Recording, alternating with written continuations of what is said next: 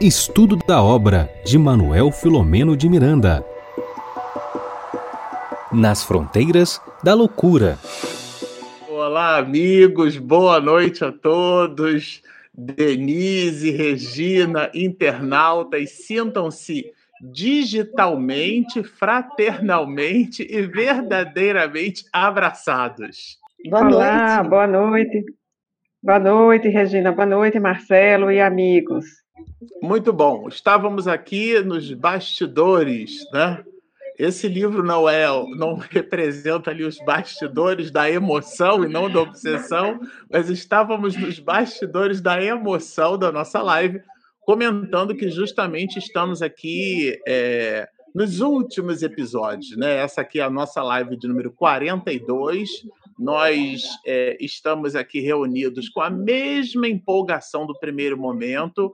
Afinal de contas, estudar Miranda é uma, é uma delícia e a gente vem fazendo esse trabalho juntos, né? Nós aqui todos, vocês, todos nós, inclusive quem nos assiste depois, quem acompanha depois, a gente recebe os comentários de vocês, a gente lê e registra né, no velador da alma como incentivo para continuar. De verdade, é, essa movimentação nossa, ela é bem despretensiosa no sentido de que a gente não pretende se projetar, imagina com isso. A gente sempre gosta de lembrar que o protagonista das nossas lives é, é o livro. Então, eu já vou aproveitar. Regina, se quiser colocar todo mundo no mesmo plano aqui, olha, Denise Lino, sempre com a sua versão vintage, sofisticada, nas fronteiras da loucura, ali no canto inferior direito, o Bernardo vai representado pelo livro, e esse é o protagonista das nossas lives. Trata-se da obra desse autor espiritual brilhante, e é com a mesma empolgação do primeiro minuto, da primeira live, que nós estamos aqui conectados neste ideal de serviço. Falando de livro, para a gente iniciar, eu estou aqui com a minha pilha de livros, viu, Denise, fazendo uma coisa que eu sei que você conhece muito bem, estou sendo orientado para a conclusão do meu TCC, então eu estou aqui com, a, com, os meus amiguinhos. E esses amiguinhos são sensacionais, né? Depois a Denise fala melhor deles. Eles não ligam, não desligam, não precisa de pilha. Então eu estou aqui com a minha pilha e uma dessas obras maravilhosas é essa obra aqui, olha, Vida Feliz, da nossa veneranda Joana de Ângeles, que, pelo mesmo médium de Valdo Pereira Franco, ela nos reserva é, na mensagem de número 96 uma informação muito carinhosa. Parece uma mãe falando para os seus filhos. Então, diz-nos assim, eu já vou pedir na sequência para a nossa Denise fazer a nossa prece de início, tá, Denise? E a veneranda Joana de Ângeles, na mensagem, então, repito, de número 96, diz para nós: apresenta-te sempre bem, quanto te seja possível, sem o excesso de esmero, parecendo um manequim, ou descuidado, qual se fosse uma pessoa displicente. A roupa é feita para o homem e não este para viver em função daquela. As modas são caprichos de mercado para granjear recursos, estimulando a insensatez e a imaturidade das pessoas. O traje asseado que protege o corpo, embora ultrapassado, é mais importante do que o último figurino em exibição, muitas vezes ridícula. Não te atormentes em face da insignificante justificativa de não estares na moda, sempre de passagem. Vamos orar. Ok, vamos lá. Queria só destacar que uma coisa é o texto, outra coisa é a leitura, né? Essa do Marcelo tocou no fundo da alma. Então vamos lá, vamos orar para que nós comecemos o trabalho desta noite.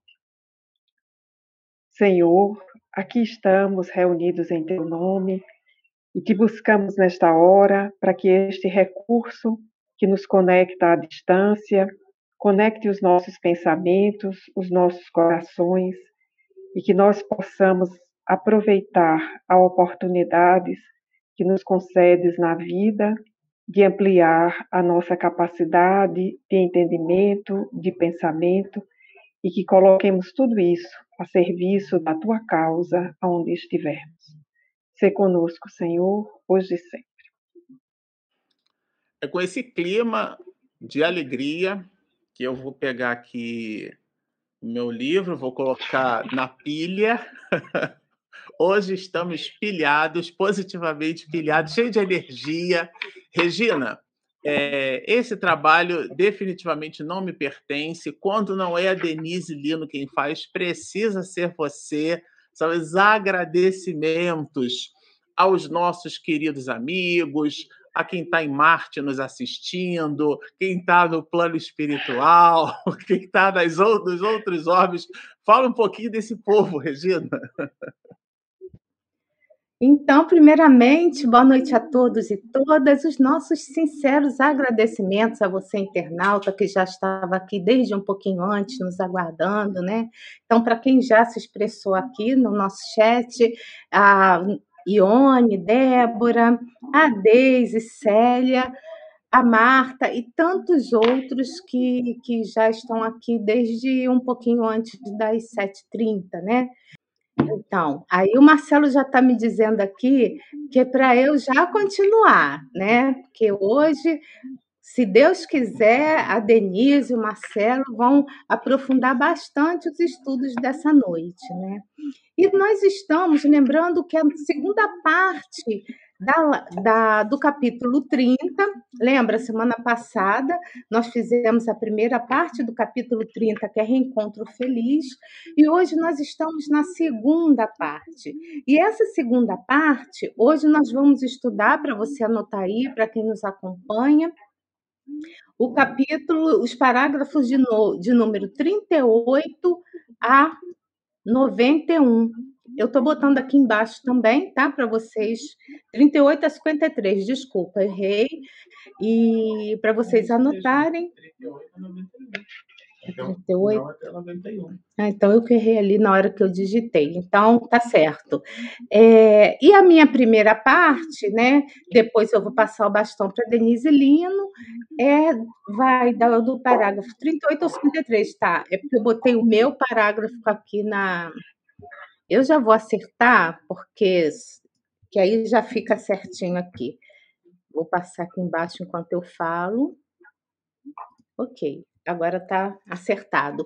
Então é isso. Então, o que, que nos diz aqui o nosso parágrafo, né? Já que vamos começar no parágrafo de número 38, né?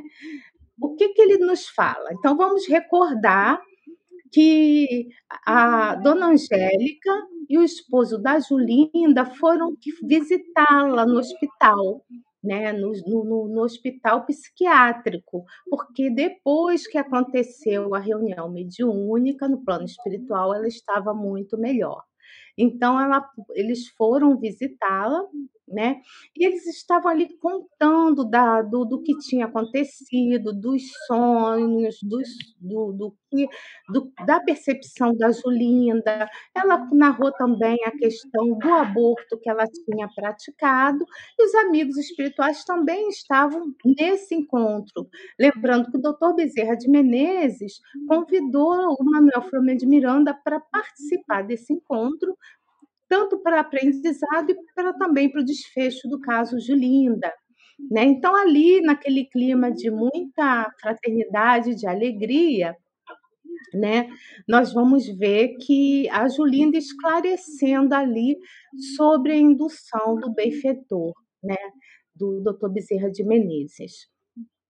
É, então, ela fala o seguinte: essa mudança de atitude, ela dizendo que ela se sentiu renovada, melhorada, querendo né, é, ser mãe, né, colaborar com a maternidade. Então, ela disse que esse, essa mudança de, de atitude aconteceu o quê? Após um sonho que ela teve há poucos dias, né? E é lógico que esse sonho que a gente já narrou aqui foi também é, é, falado entre a dona Angélica e, e, o Roberto, seu esposo, lá na casa lá da dona Angélica.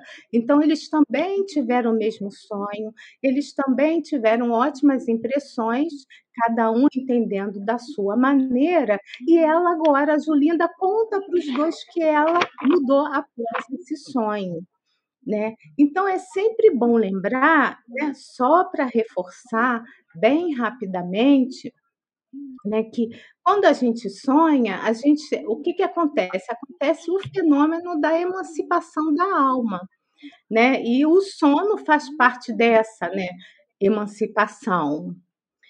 E o sono, né, quando nós dormimos, é, através dos sonhos, é, porque é o que nos recordamos, ele vai trazer para nós, né, quando lembramos, uma significação assim muito importante.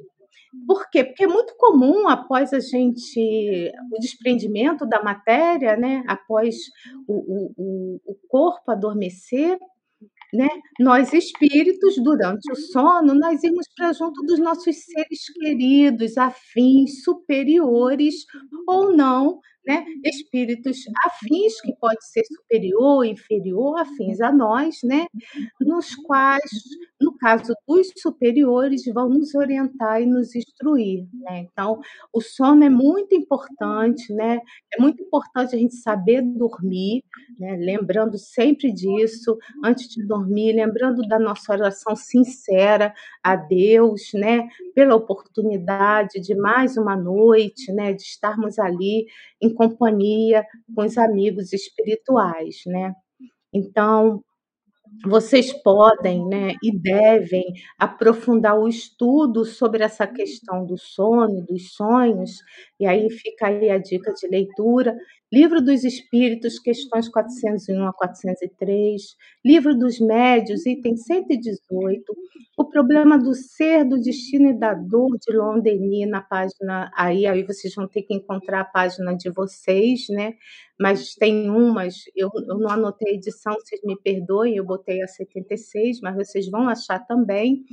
E mecanismo da mediunidade, também nós vamos ver lá no, no vamos encontrar essa questão de sonhos e sonhos, né? Continuando aqui no nosso estudo da noite, né? Vamos passar. É, a dona Angélica, né? Ela pergunta para a filha se ela tem orado. E aqui vem uma questão bem interessante, né?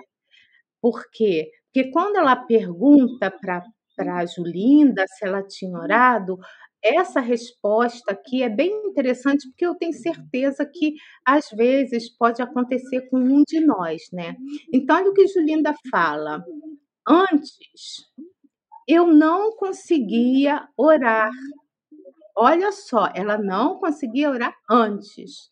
No aturdimento em que me encontrava, lembra, Julinda estava em processo de obsessão, né?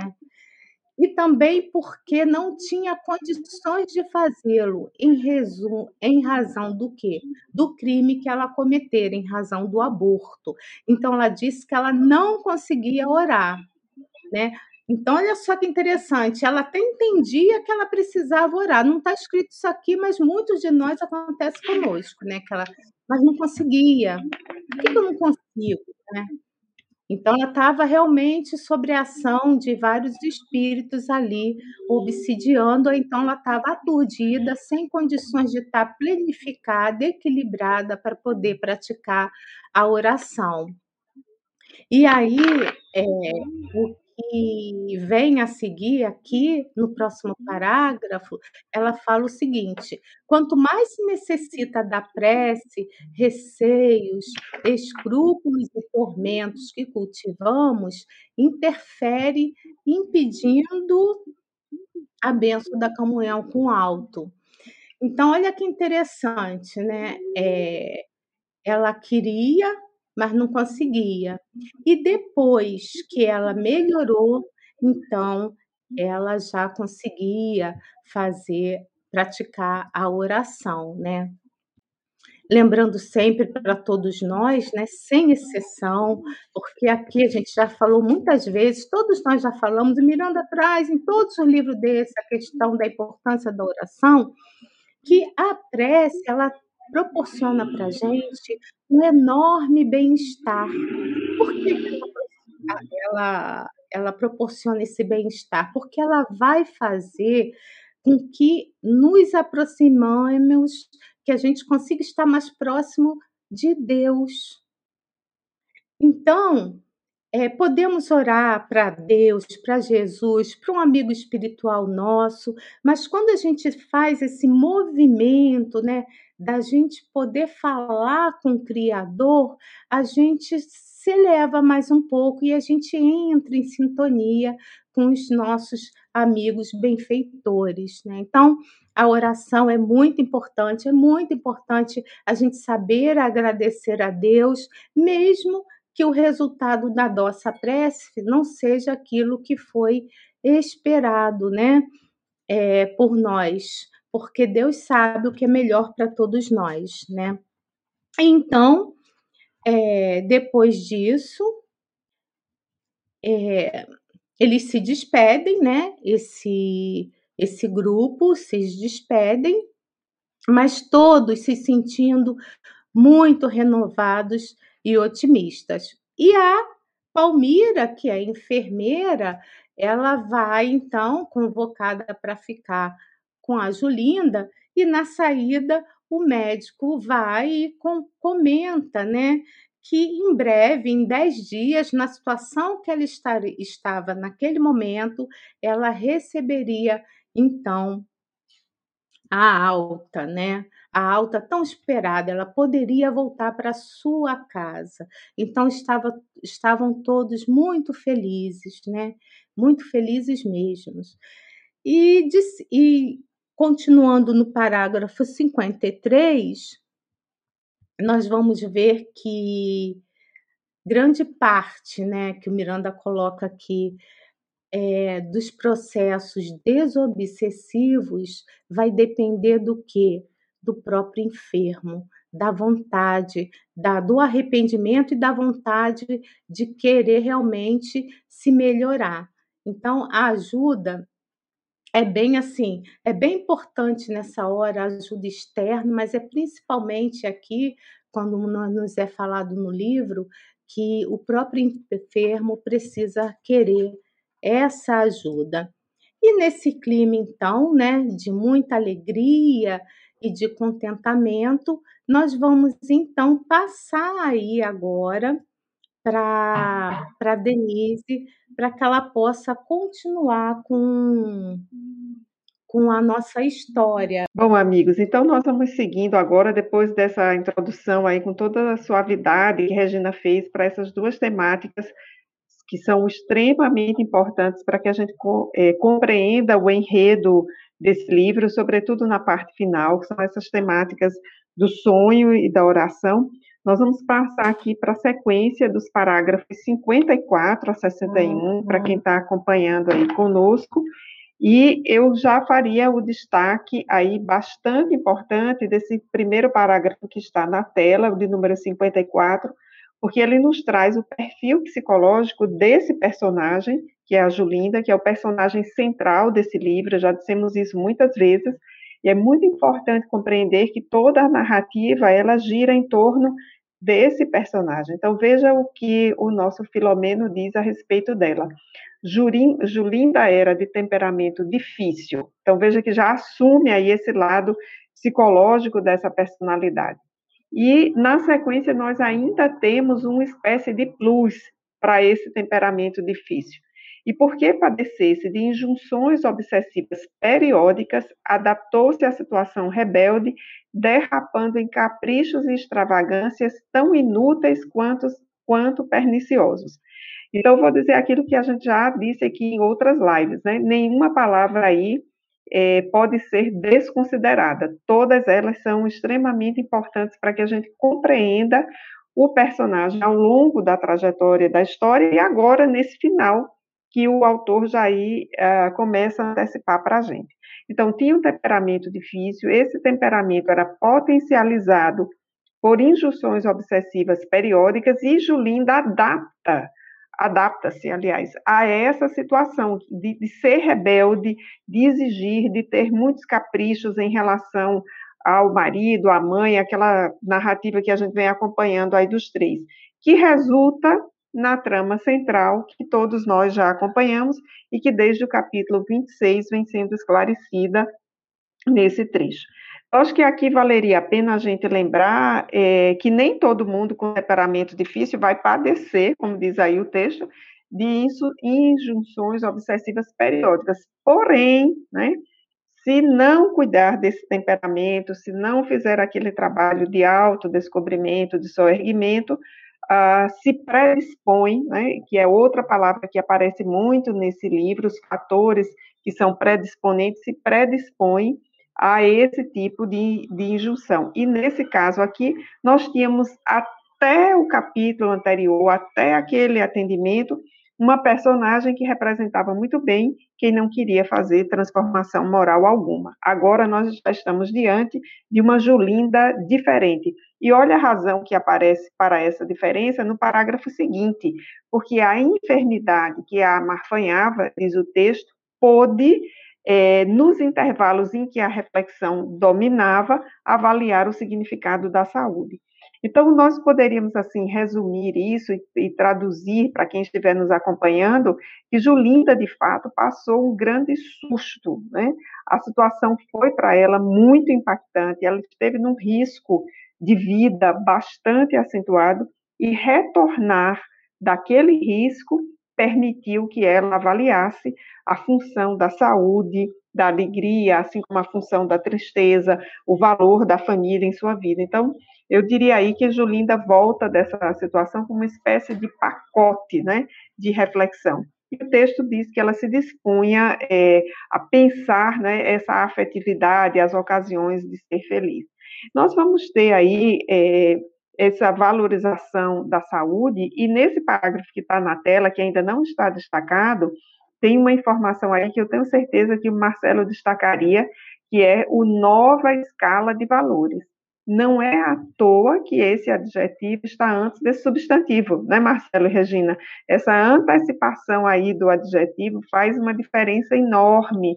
Não é uma escala nova de valores, mas é uma outra escala de valores. Por isso que o adjetivo nova vem antes do substantivo valores e agora ela passa a, a, a, ter foco, a valorizar, a prestigiar, talvez esse seja o melhor sinônimo, outros aspectos da sua vida que naquela personalidade de exigências, né, de temperamento difícil, de distimia, como a gente já viu nos capítulos anteriores, ela não conseguia valorizar sobretudo as presenças aí da mãe e do esposo na vida dela. Né? Mas vamos ao parágrafo seguinte, porque tem algo que eu fiquei hoje à tarde revisando e pensando em todos vocês aqui que nos acompanham, que eu diria que é um parágrafo que aponta para uma situação que nós resolveríamos com a seguinte, aliás, resumiríamos com a seguinte expressão, Marcelo e Regina, não só, mas também porque ela havia melhorado, sim, a Julinda, mas também né, a, ela não estava mais sobre a constrição da presença de Ricardo. Então, não só, mas também. Então, essas duas situações, elas entram aí na balança, as duas situações, elas se equivalem, então, a Julinda melhora o seu temperamento, mas também o Ricardo, que estava ali potencializando todo aquele processo obsessivo, ele é atendido. Eu acho importante também, Marcelo e Regina, a gente usar essa palavra. Não é afastado, ele é acolhido, ele é atendido. Então, essa relação de empatia uh, que o doutor Bezerra de Menezes tem para com ele também e sobretudo, eu diria assim, é, para a gente resumir bem essa, essa, situa essa situação que a, a, Julinda passa a enfrentar, né? uma nova situação para a Julinda. Então, nós temos aí também um outro, uma outra informação que é importante, que parece muito com as nossas vidas, que serão os altos e baixos aí com o remorso. Então, quando o remorso nos visita, como a força do remorso é paralisante, a gente não consegue ir para frente. E a Julinda estava nesse alto e baixo, né? Ora o remorso, ora o arrependimento. O arrependimento ele é uma força construtiva, assim. Então, aquele momento de revisão, de reflexão, nos coloca para frente, como colocou essa personagem também. E aí nós vamos avançar com o nosso livro e lembrar também outras informações importantes que vêm aí. Eu vou pedir já é, para o Marcelo destacar aí, que é exatamente a palavra livre-arbítrio. Ela é extremamente importante para todos nós, é um conceito que aparece para nós dentre os conceitos espíritas. Quem estiver nos acompanhando aí, aquele pessoal faz a anotação, que busca o aprofundamento, vai no Livro dos Espíritos, capítulo 10, a Lei de Liberdade, entre outros temas importantes que estão lá estudados por Allan Kardec, nós vamos ter um subitem intitulado Livre-Arbítrio. Então, essa não é uma matéria menor no Livro dos Espíritos, ela é uma matéria que recebe um destaque, porque ela é um subitem do capítulo Lei de Liberdade. E é exatamente a partir das questão, da questão, aliás, 843, que essa temática vem apresentada. Eu vou ler aqui só a 843 para a gente avançar, que diz assim: a, a questão: tem o homem o livre-arbítrio de seus atos? E a resposta: desde que tenha a liberdade de pensar, tenha de agir. Sem o livre-arbítrio, seria uma máquina. Então, aproveito para destacar também que essa é uma das nossas potências, né? Aquilo que genericamente está ali sobre o grande guarda-chuva potências da alma, e a gente lembra sempre da inteligência, o livre-arbítrio vem junto com a inteligência, exatamente essa capacidade de poder refletir, de poder escolher. Nós não somos máquinas, não agimos por automatismo, nós temos a possibilidade de escolher. Quando escolhemos bem, né, a consequência é muito boa. E quando não escolhemos muito bem, nós vamos necessitar reparar. E aí, para quem estiver anotando também, junto com esse estudo, vale a pena voltar em, no livro Céu e Inferno e olhar o Código Penal da Vida Futura, que, se não me falha a memória, aqui é o capítulo sétimo. O Marcelo e a Regina podem me corrigir se não for o sétimo.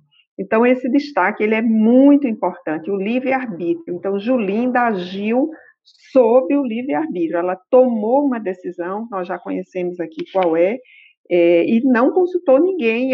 foi uma, uma decisão ali que impactou no mínimo quatro vidas: a dela, a do esposo, a da mãe e a do Ricardo, que estava envolvido aí com essa situação também. Na sequência, eu, eu vejo aí também, para adiantar aqui o nosso tempo, não demorar muito, é, uma outra informação de, de extrema relevância, é, que o nosso querido Filomeno de Miranda chama atenção aí para a terapia do passe lembrando algo muito importante. A terapia do passe é uma experiência que eu aqui resumiria com a palavra ativa, não é uma experiência passiva.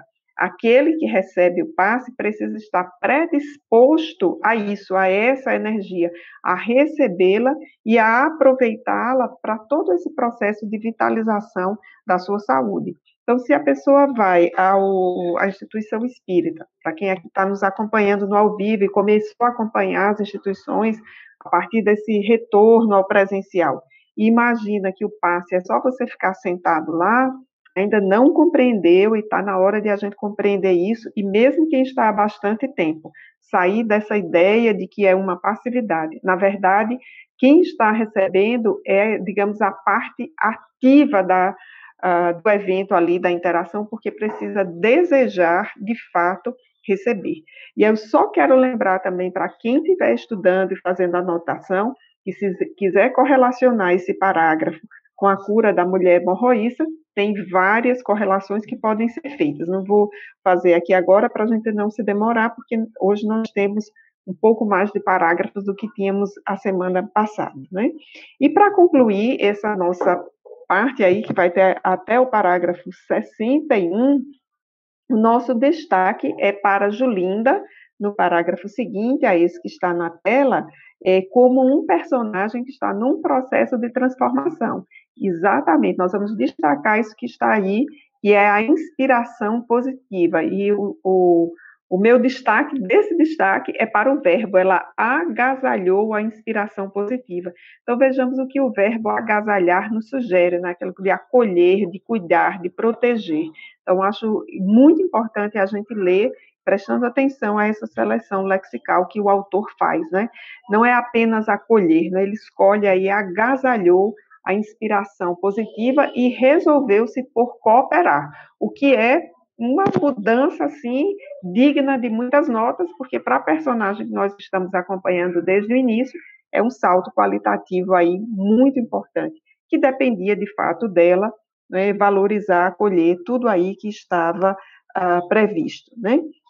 E na sequência, já para encerrar aqui a minha fala e passar para o Marcelo, é, nós vamos observar que essa mudança expressiva, significativa, ela não vai trazer é, uma, uma paisagem, uma situação emocional imediatamente diferente. Haverá ainda por algum momento, né, esses altos e baixos, dias mais difíceis, né, é, e a própria estranheza, vejam que o texto aí diz, né, a mudança de comportamento provocava estranheza, consequência certo do velho e arraigado hábito que se lhe fizera atitude normal perante a vida. Então, eu gosto muito dessa ideia de processo, modificação, transformação moral por processo. Então, Julinda está nesse caminho aí exitoso, eu diria, da sua transformação, ah, e é uma personagem muito linda ah, por essa transformação. Por enquanto é isso, Marcelo, eu volto com você, e daqui a pouco, vou sei que você vai me devolver a palavra novamente. Estávamos aqui dizendo que a gente vai fazer um escambo entre mim e a Denise, então a Denise me passou o bastão digital virtual, daqui a pouco eu devolvo para ela. E esse bastão compreende é, os parágrafos é, 72, 62 a 79, é onde a gente vai encontrar aqui uma, um, eu diria que é uma verdadeira aula de atendimento é, fraterno domiciliar, tá certo? É, Miranda faz isso durante o livro, ele coloca assim templates, como se fossem templates, né? É, Para quem é da área, bom, por primeira formação né, da área de exatas, a gente aprende a trabalhar com o conceito de, de modelo. Então, a gente constrói os modelos, sejam eles modelos matemáticos, modelos sistêmicos. O arquiteto, por exemplo, constrói o modelo do prédio, que é a maquete, e diminui a abstração. Né? A pessoa olha, ah, é assim que vai ficar o prédio, é aqui que vai ficar a piscina. Isso facilita a abstração daquelas outras pessoas que eventualmente não tenham né, uma visão espacial, ninguém é obrigado a ter. Então, o modelo ele gera um conjunto de facilidades e, ao mesmo tempo, ele também funciona como um elemento norteador. Então, é exatamente aquilo que Miranda faz. Ele constrói modelos. Vejam só, aqui, quando a gente fala de modelos, aquilo não está escrito na pedra. Para a gente seguir ali, é, não vamos confundir isso com uniformização, tá certo? Então, considerando até o Brasil como um país continente, é natural que o detalhe das especificidades tenham as suas variações em decorrência das próprias características do estado onde a gente está. O Brasil é um país continente. Eu vou materializar. Aula de evangelização. Eu me lembro que no Conselho Federativo Nacional, quando a gente estava reunido falando de evangelização, o depoimento que eu ouvi, muito significativo, olha, a gente viaja quatro horas de barco na, na Amazônia para poder distribuir chinela havaiana para as crianças, para depois falar de Jesus. Então, é, é, é, claro que essa não é uma realidade que se aplicaria, por exemplo, é, aonde a Denise está na Paraíba, onde eu estou aqui com Regina em São Paulo. Então, é adequação, mas a mensagem de Jesus vai ali até pelo próprio movimento né, do ato de doar-se, não é de dar coisas, é de doar-se na atividade, né? divulgue o evangelho a todo tempo. E se precisar, use palavras. Francisco de Assis. Nesse sentido, a, o que Miranda coloca aqui são dicas que eu estou chamando de modelo. E aqui ele vai apresentar uma dessas dicas que ele já apresentou ao longo do livro, nas reuniões de desobsessão. Aqui ele vai falar de uma visita domiciliar que tem por objetivo o esclarecimento doutrinário sem a pomposidade de a gente estar tá entrando num ambiente familiar necessitado, que todos nós o somos, como se nós fôssemos ali o, o, a última, né, o último copo d'água gelado no deserto, que a gente já vai ver que é a posição do Arnaldo, que é uma posição assim muito educada, ele se mostra fraterno. Vamos avançar. Eu já vou colocar o texto aqui. Assim como Regina e Denise, eu também sou muito fã de Miranda. Então a gente fica às vezes meio empolgado assim, né, quando a gente faz algum prólogo sobre as iniciativas dele né, em relação ao texto. Bom, aqui no finalzinho, olha, Dona Angélica, vejam, no dia imediato, passou um dia aqui.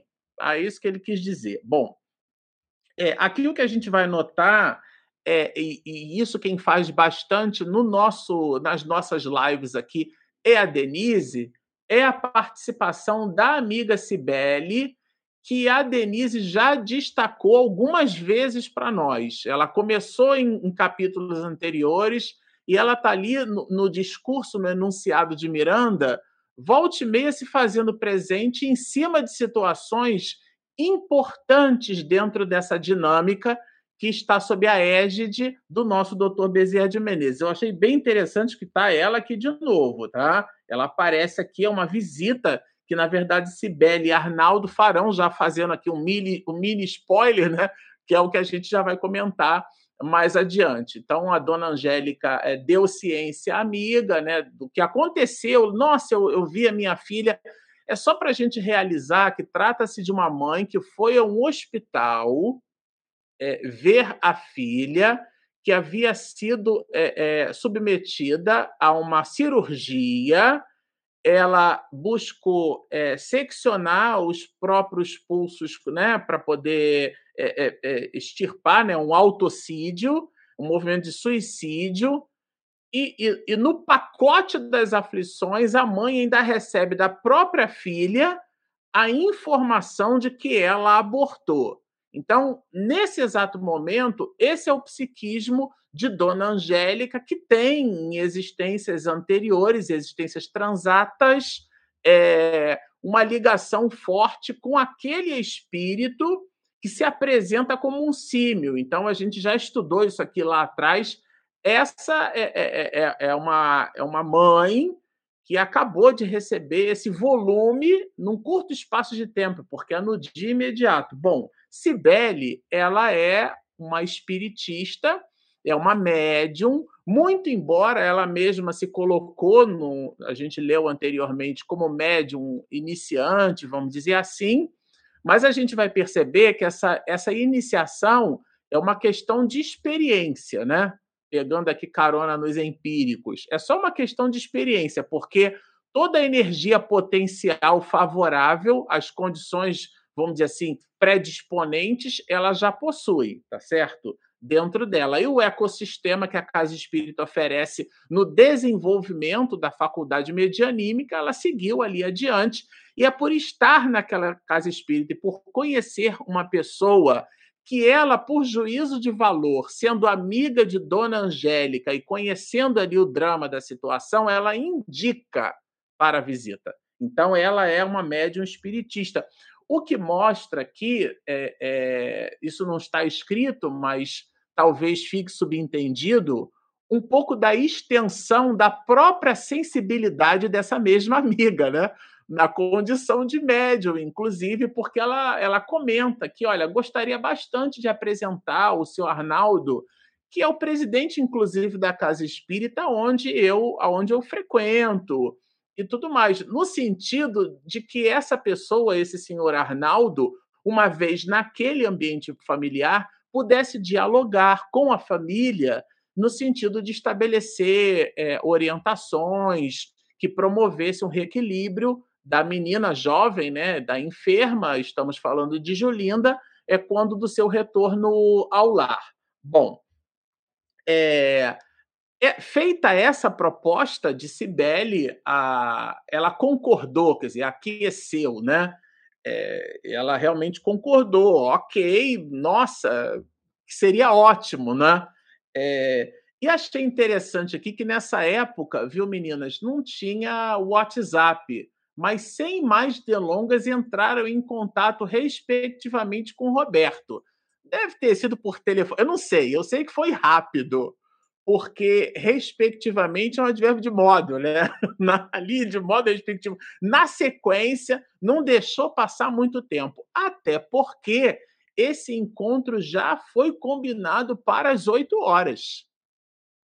E pelo que tudo indica, Miranda não cita tratar-se do dia seguinte, foi inclusive no mesmo dia, à noite, tá certo? Então elas não perderam tempo ali, foi já combinaram a, a, a o encontro, né, para as 8 horas da noite e na casa, né, no ambiente doméstico de, de Dona Angélica.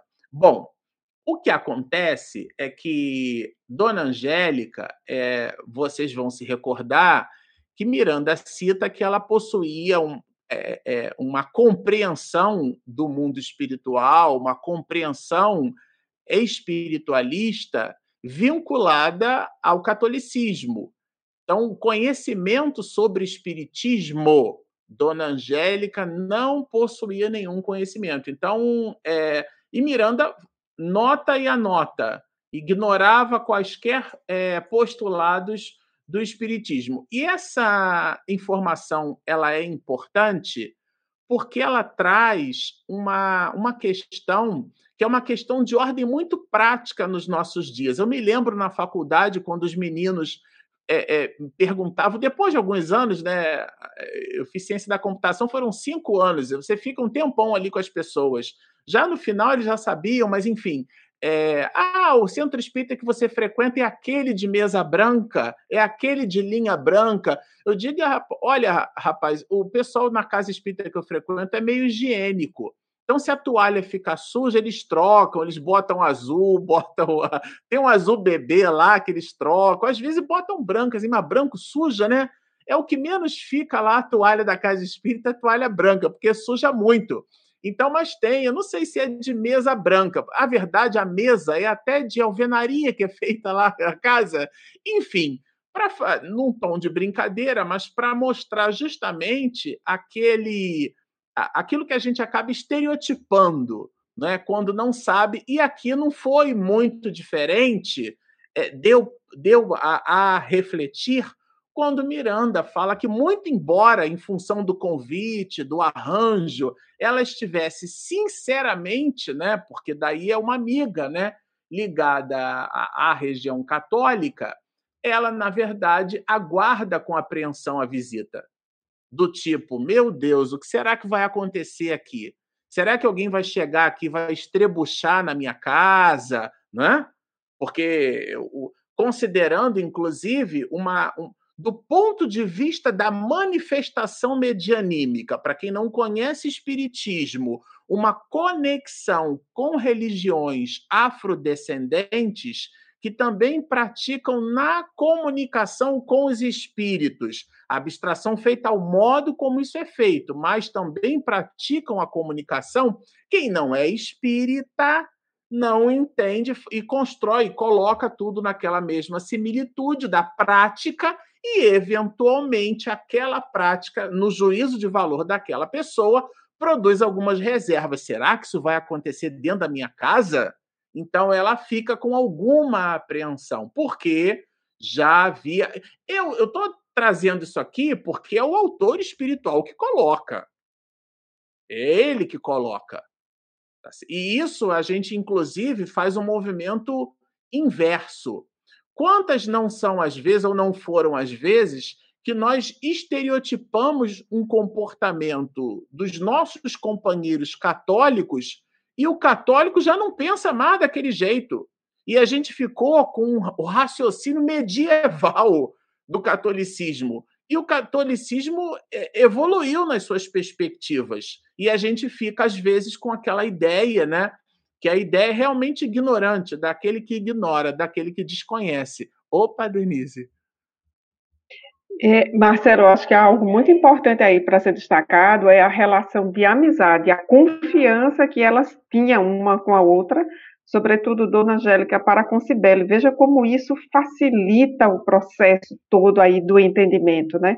Eu acho que isso é uma delicadeza que vem no texto aí, para a gente perceber o quanto é, o exemplo que somos nas relações que mantemos facilita o entendimento de algo que é infinitamente maior do que nós, que é a filosofia que seguimos. Então, queria destacar isso do texto. Excelente, deles. Inclusive, é muito bem colocado, porque foi exatamente por conta dessa ligação, dessa afinidade, desse companheirismo entre ambas, que muito provavelmente Dona Angélica aqueceu o convite. Não é o que a gente fala, é, é, é, são as nossas atitudes que falam por nós. E a tese não é minha, é de Jesus. Pelas obras vos reconhecereis. Então, foi justamente isso, e é essa sutileza que não está explícita no texto, mas ela está ali carregada, né? Está carregada desse perfume. E, e, e muito embora é, é exista né, é, esse, esse preconceito, esse comentário ácido sobre a doutrina espírita, que muitas pessoas, é, infelizmente, é, e não é um privilégio, né? não é uma exclusividade do espiritismo, é um movimento que a gente até chama isso em sociologia de etnocentrismo, né? enxergar as coisas com a, com a nossa lente pessoal, nós acharmos que a expressão da verdade está conosco. E, e, claro, e aqui ele traz um pouco disso como elemento reflexivo, mas abstração feita a todo esse volume de reflexões, o que importa é que, de fato, é, o, a reunião aconteceu, né? E aí ela potencializando, inclusive, essa ideia do comportamento da prática, ela se recorda do Dr. Bezerra de Menezes, como eu citei aqui os modelos, os templates, como um modelo de amor e de virtude, de caridade, e ela se sensibilizava com a atitude do Dr. Bezerra de Menezes. Como muitas pessoas que não, não inclusive, nem gostavam e nem gostam de espiritismo, quando fala-se de Chico Xavier, as pessoas se rendem à atitude do homem, do humanista, e não ao rótulo religioso que eventualmente a gente busca atribuir. E ela recuperou a serenidade, falei, não, se ele é espírita, se essa minha amiga é espírita, deve vir coisa boa daí, né? E aí realmente, a, a, a, vamos dizer assim, acalma o coraçãozinho dela e fica ali esperando é, a visita dos amigos, né? Sabendo do programa é, em elaboração, eu até separei aqui uma, uma nota em relação a, essa, a esse ponto, né? Porque eu achei interessante aqui que a Cibele ela foi inspirada pelo Dr. Bezerra de Menezes.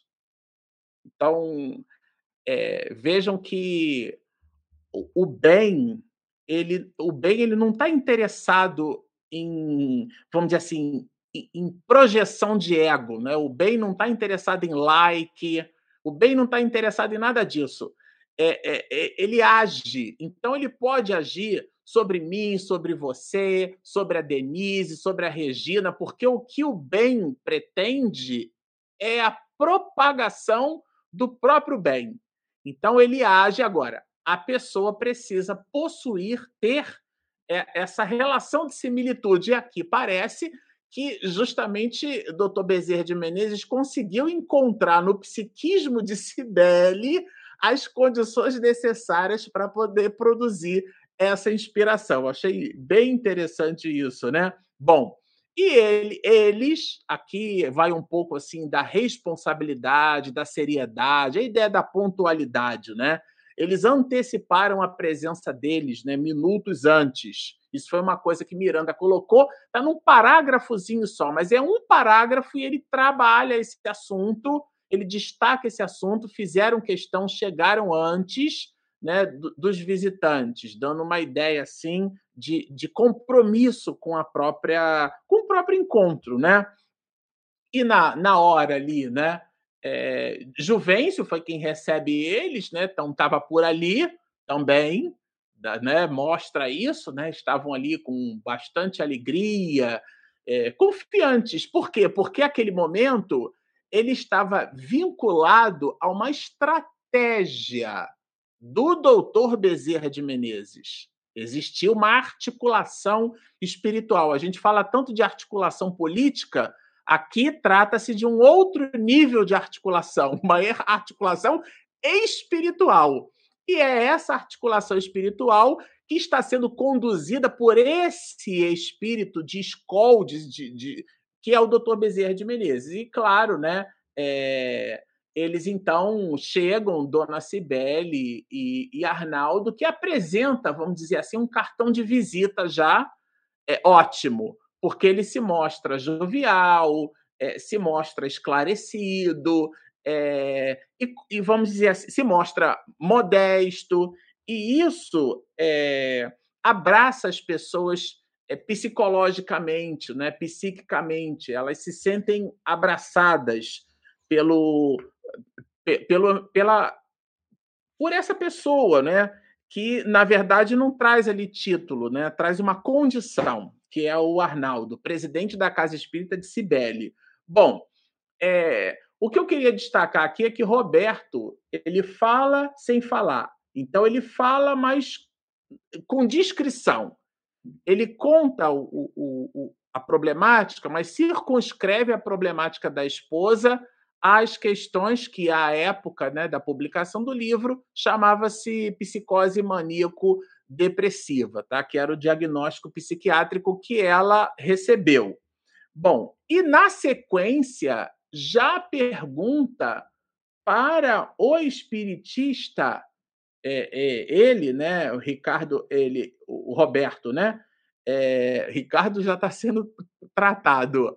Aliás, eu, eu, gostei bastante de um comentário de Denise e de Regina. Espírito obsessor ele não é retirado, não. Ele é tratado, ele é conduzido, ele é ajudado. A reunião mediúnica não é para expulsar espírito obsessor, como se espírito obsessor fosse um demônio. Ali os dois, a diferença é que um está encarnado e o outro está tá desencarnado. Isso a gente já trabalhou bastante aqui. Mas ele pergunta, Roberto pergunta, e ele dá uma explicação. A primeira delas é que nós somos os artífices de nós mesmos, né? o agente, aquele que age.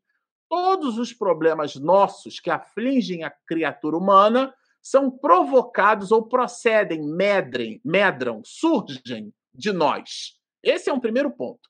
Isso já é basilar o suficiente para a gente imaginar uma situação, por mais terrível que ela possa nos parecer, ali existe a bondade e a misericórdia de Deus. Por mais que às vezes isso pareça assim paradoxal, como é que eu posso falar de justiça e de bondade num quadro desse? É que o exame nosso não é um exame, infelizmente ainda, né?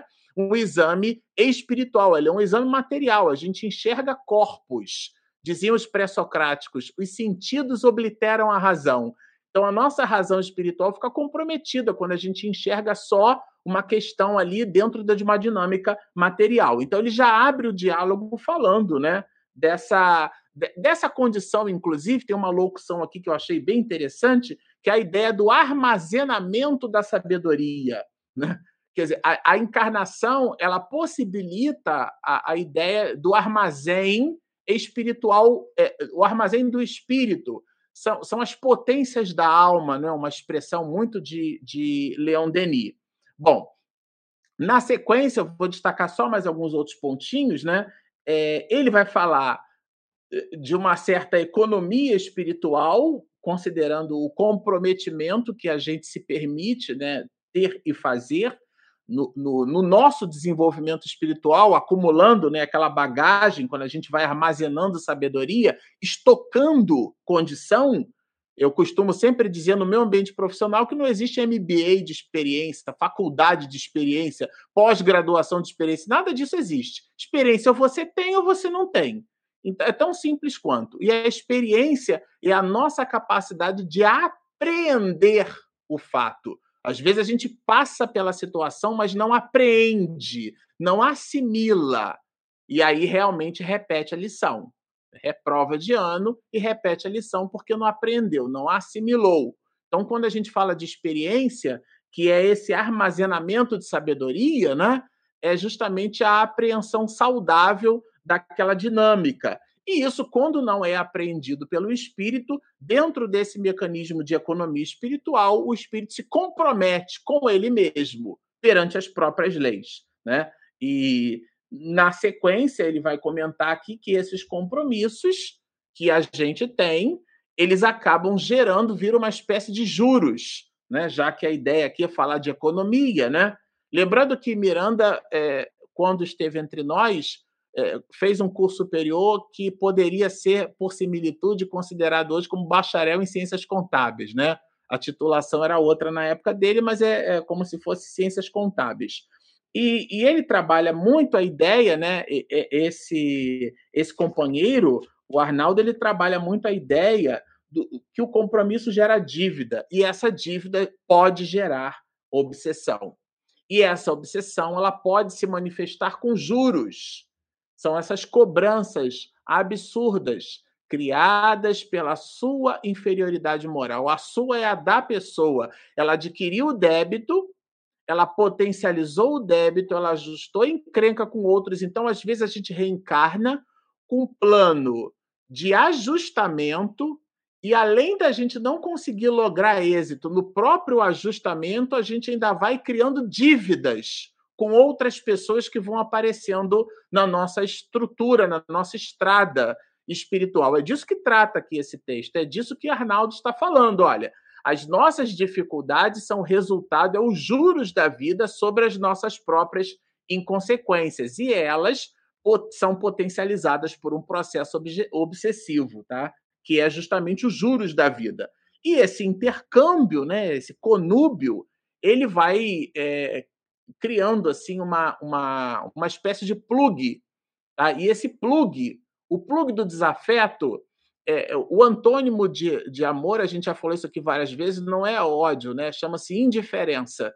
Então o espírito tem uma encrenca ali com a gente, e a gente tem com ele e isso vai criando, nesse intercâmbio psíquico, um desgaste das estruturas moleculares do perispírito, é, e no limite, a obsessão, essa é a tese do livro, do autor espiritual, no limite, é, a obsessão pode sim levar à loucura, porque o agressor vai tomando conta da casa mental, certo? Então, ele vai desgastando as estruturas moleculares do perispírito, né?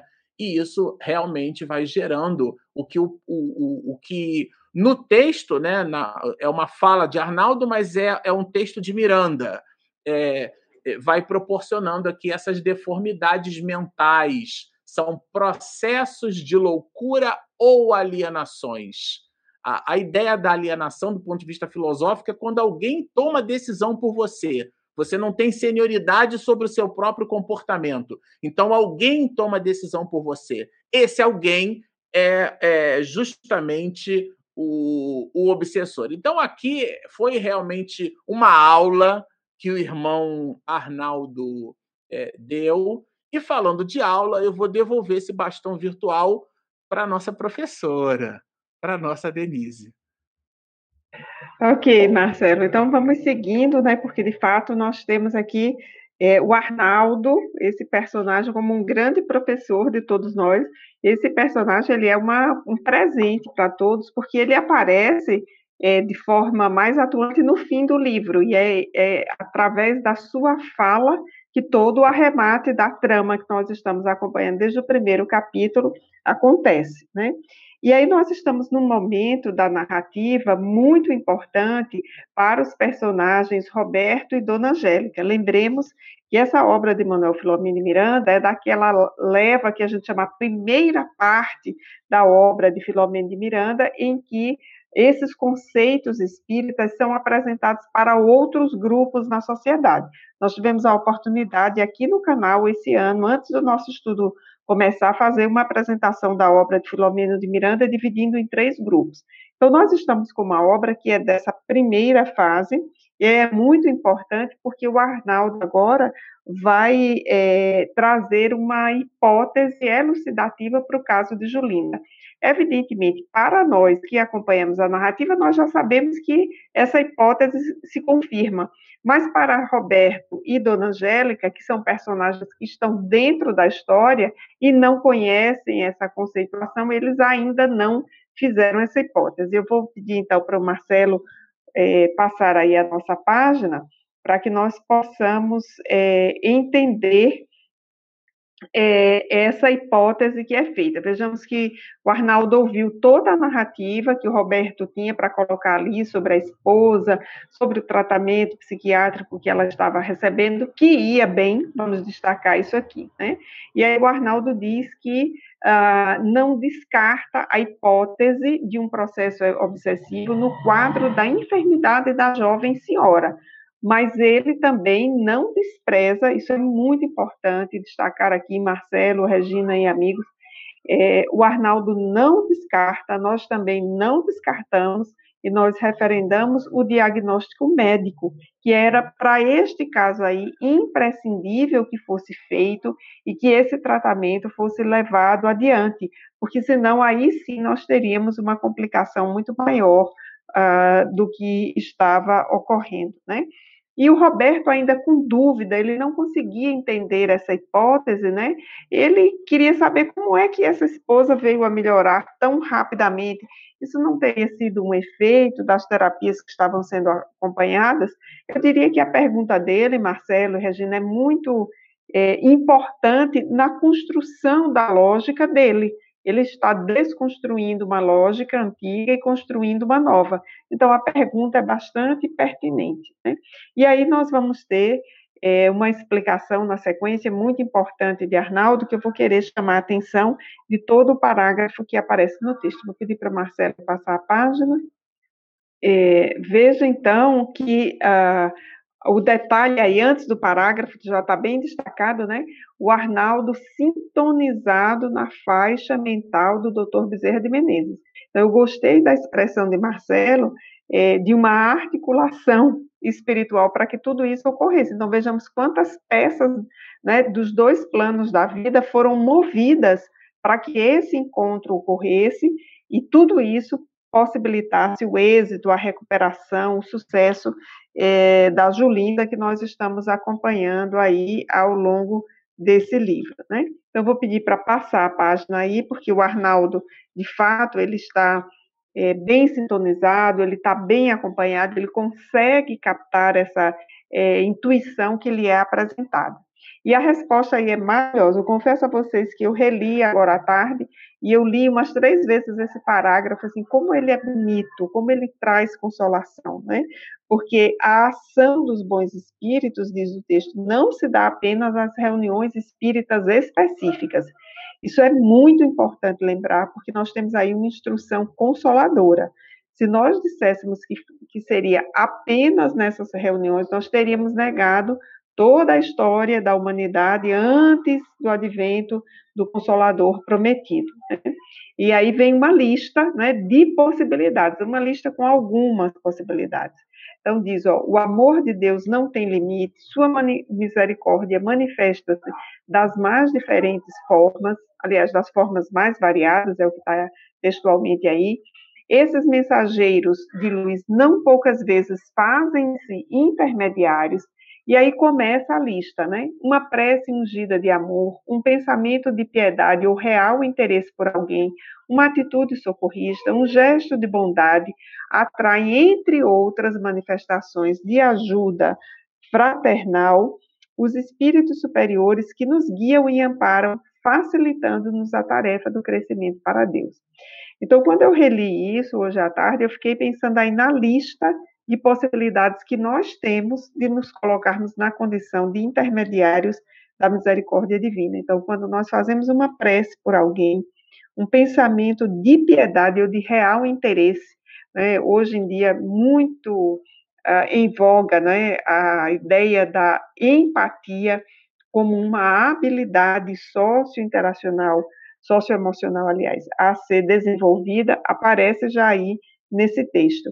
Uma atitude socorrista, todos nós podemos ter em algum momento para com alguém, e um simples gesto de bondade, né, que começa com aqueles gestos de civilidade, né, aqueles pequenos gestos de convivência. Então, eu gostei muito dessa lista, e na sequência aí vem, a lista vai se a, a, ampliando, né? As orações sinceras de alguém suplicando auxílio. Então, nós não podemos desconsiderar o valor das orações intercessórias. Elas são, de fato, muito, muito importantes, né? É, que facultaram o desencadeamento de todo um trabalho que foi realizado além dos limites do mundo objetivo e corporal. Então, esse caso, que é o central desse livro, ele é muito significativo, Marcelo e Regina, porque ele nos dá a ideia uh, do que o Marcelo chamou aí, né, de articulação espiritual, e que eu costumo chamar também de logística sideral, porque são as várias pessoas, os vários espíritos, as situações que são construídas para atender a uma pessoa. Né? E pelo que a gente vem acompanhando do livro, o merecimento nem era diretamente de Julinda, mas da sua mãe, Dona Angélica, né? Então, o, o merecimento aí é, digamos, de um terceiro em função de Julinda. Eu acho que isso vale a pena ser destacado. E na sequência, algo que é importante também para a gente entender é essa relação entre o mundo físico, o mundo espiritual e a ideia de que a vida verdadeira é essa de natureza espiritual, né? Nós temos uma ideia errônea, porque os cinco sentidos estão muito à flor da pele, que esse é o mundo real e que o outro, o mundo que está além da morte, ele é secundário, mas é o contrário. Nós viemos de lá. Então é o mundo espiritual que é a matriz desse que nós vivemos aqui. Então essa informação que está sendo dada aí nesse esclarecimento, e para esses dois personagens que estão construindo uma nova lógica, uma nova chave interpretativa para entender o caso de Julinda, é, são informações assim preciosas que eles estão correlacionando com tudo aquilo que eles viveram, né? Desde o surto de Julinda, a internação, o sonho, o atendimento. Então, eles têm aí muitas informações para processar. Por fim, né, para a gente já encerrar aqui os nossos comentários, eu quero destacar o próximo parágrafo, que é o que fecha a, a segunda parte desse capítulo que nós separamos para hoje, é o parágrafo de número 91, que ele diz assim: Acredito que a ajuda ministrada à senhora desenvolveu-se além da esfera física. Isso, esse parágrafo está aí na tela agora. Acredito que a ajuda ministrada à senhora, no caso, essa senhora aí é Julinda, né? Toda uma atitude de respeito aí para se referir a essa personagem, que não está presente nessa conversa. Essa ajuda desenvolveu-se além da esfera física, sob o salutar comando, desembaraçando-a das energias viciosas ou liberando-a de alguma interferência constritora, obsessiva, de qualquer adversário espiritual. Então, para o Arnaldo, essa hipótese estava muito clara, mas ele vai aí colocando aí com muita delicadeza uh, os indícios que tornam essa hipótese de fato confirmada, né? E aí ele vai tendo todo esse trato, né, sobre salutar comando e desembaraçou energias viciosas ou libertou de alguma interferência constritora, obsessiva de qualquer adversário espiritual. Então, é, eu queria destacar também o conforto né, para essa família que recebe é, o Arnaldo em casa para essa conversa, alargando né, todo esse cenário que essa família estava vivendo, que não é fácil, é um cenário de uma personagem colocada como uma paciente psiquiátrica e o Arnaldo traz uma outra possibilidade de interpretação para a dificuldade vivida e uma outra possibilidade de tratamento para essa personagem, tratamento este associado à prescrição médica, né? Então, eu diria, Marcelo, que é isso que nós temos para é, a noite de hoje, nessa segunda parte do livro. Vamos esperar as perguntas dos nossos internautas que nos acompanham e a gente pode aprofundar a ideia que o Filomeno nos traz aqui. Momento de interação. Perguntas e respostas. É, eu não podia deixar que nós não poderíamos deixar é, de comentar é, uma, um, uma, uma, trazer aqui né, uma informação muito importante. Eu separei até uma imagem e é com ela que a gente vai. Dois slides, na verdade, tá? Talvez vocês reconheçam bastante esses, esses slides. Deixa eu colocar eles aqui. É... Pronto, eu acho que essa imagem, ver se ela aparece aí para todo mundo, tá? É, bom, é, essa é um, esse é um recorte de tela que a gente colocou do. É, colo, pegou do Google Maps, tá? Essa distância aí uma distância que vai é, de Salvador até o município do Conde, do estado da Bahia. Fica ali mais ou menos esse traçado à direita, né? O, o, a parte toda em azul é o oceano, é o Oceano Atlântico, né?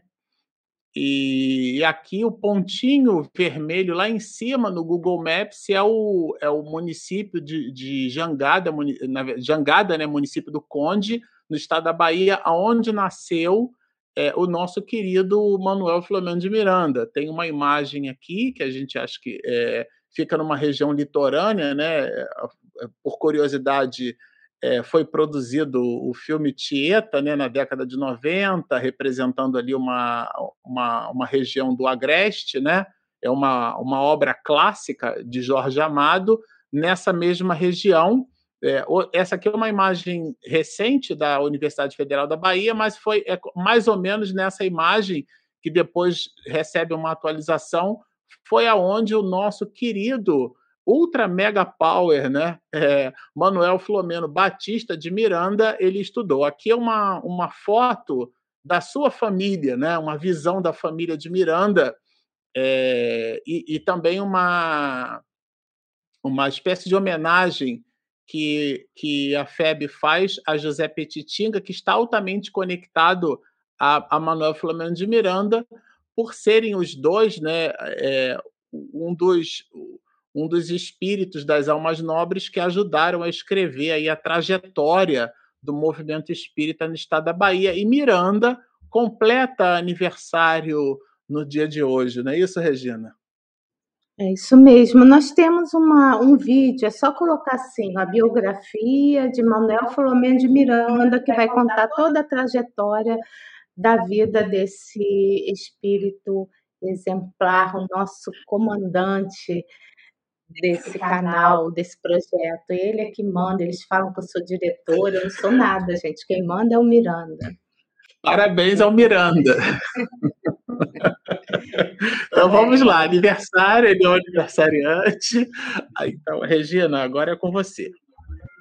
Bom, o que não exclui a Regina da condição de diretora, né? Não exclui. é, Olha, a primeira pergunta é da Deise. Deise, um tempão que a gente não se fala, né, e não se vê, né? É, a, a mãezinha do Marcelo, ela fala assim, pergunta para mim, Regina, quando o processo obsessivo é muito grave, a vontade do enfermo não fica prejudicada? Então, Deise, eu sei que você sabe da resposta, né? Mas vamos lá. A gente precisa lembrar que toda obsessão ela tem alicerce na reciprocidade entre a vítima e o algoz, porque na verdade não existe vítima e algoz, né? Porque de, em determinado momento algum já foi algoz do outro. Então existe essa reciprocidade entre esses espíritos que no passado tiveram uma dificuldade muito grande, né? E que esses espíritos trazem débitos morais a resgatarem, né? A resgatar. Então, é, é lógico a, a, que a, até foi no, no pedaço que, na parte que a Denise colocou, que ela, o que o Miranda estava narrando, como é que era o comportamento da Julinda, né? Então, assim, é, a vontade, né?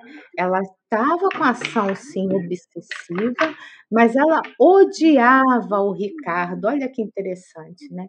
E nessa reciprocidade desse ódio entre esses dois espíritos, foram se aproximando mais espíritos e o quadro dela se agravou. E nesse quadro de enfermidade, a vontade ela fica menos preponderante.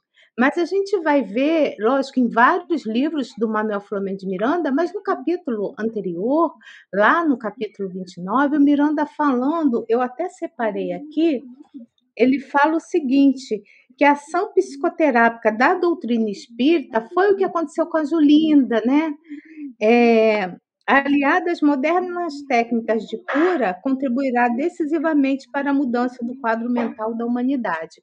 Então, a Julinda, através do pedido da Dona Angélica, teve a ajuda do plano espiritual, precisou ter ação desses espíritos misericordiosos para poder ela, depois de tudo que aconteceu, da reunião do plano espiritual, porque ela já estava é, já em vias né, de melhora, ela já estava em arrependimento por conta do que ela estava vivendo, né? Essa obsessão tenaz que ela estava vivendo.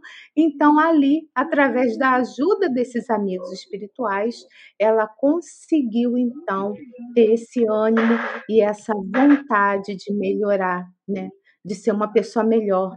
E eu gosto sempre de lembrar que isso acontece com todos nós. A Julinda, ela pode nos mostrar, assim, é, é, quem nós somos, alguns de nós, né? Que a ajuda sempre vem, não é a Julinda, um personagem fictício do livro Nas Fronteiras da Loucura, não, mas nós somos personagens da nossa própria vida. Então, a ajuda vem sim, viu, gente? Quando chegou a hora da nossa redenção, a ajuda vem, e aí a ação desses espíritos benevolentes vão fazer que a nossa vontade seja, tenha um potencial maior aí para que a gente possa conseguir seguir nesse caminho aí da, do bem. Tá bom? A próxima pergunta é do Daniel Rosa de Assis. Tá? Como a, a, a subsequente é para Denise, aí você responde, tá, Marcelo? É, no exemplo do remorso e do arrependimento, que muitas vezes, ao errarmos em algo irrelevante, com rigor excessivo consigo, no desejo de nos retificar, é que restabelecemos com a consciência? Ô, Daniel, tua pergunta é ótima. A Denise, ela, numa certa medida, ela respondeu até bem essa, essa tua pergunta, né? Mas é sempre bom. Eu gosto de dizer que a repetição é um instrumento didático de fixação, né? Então, é, é, é sempre bom repetir. O que, que acontece? Existe uma distância, uma diferença, e ela não é conceitual somente, ela é comportamental entre aquilo que a gente chama de remorso e aquilo que a gente chama de arrependimento.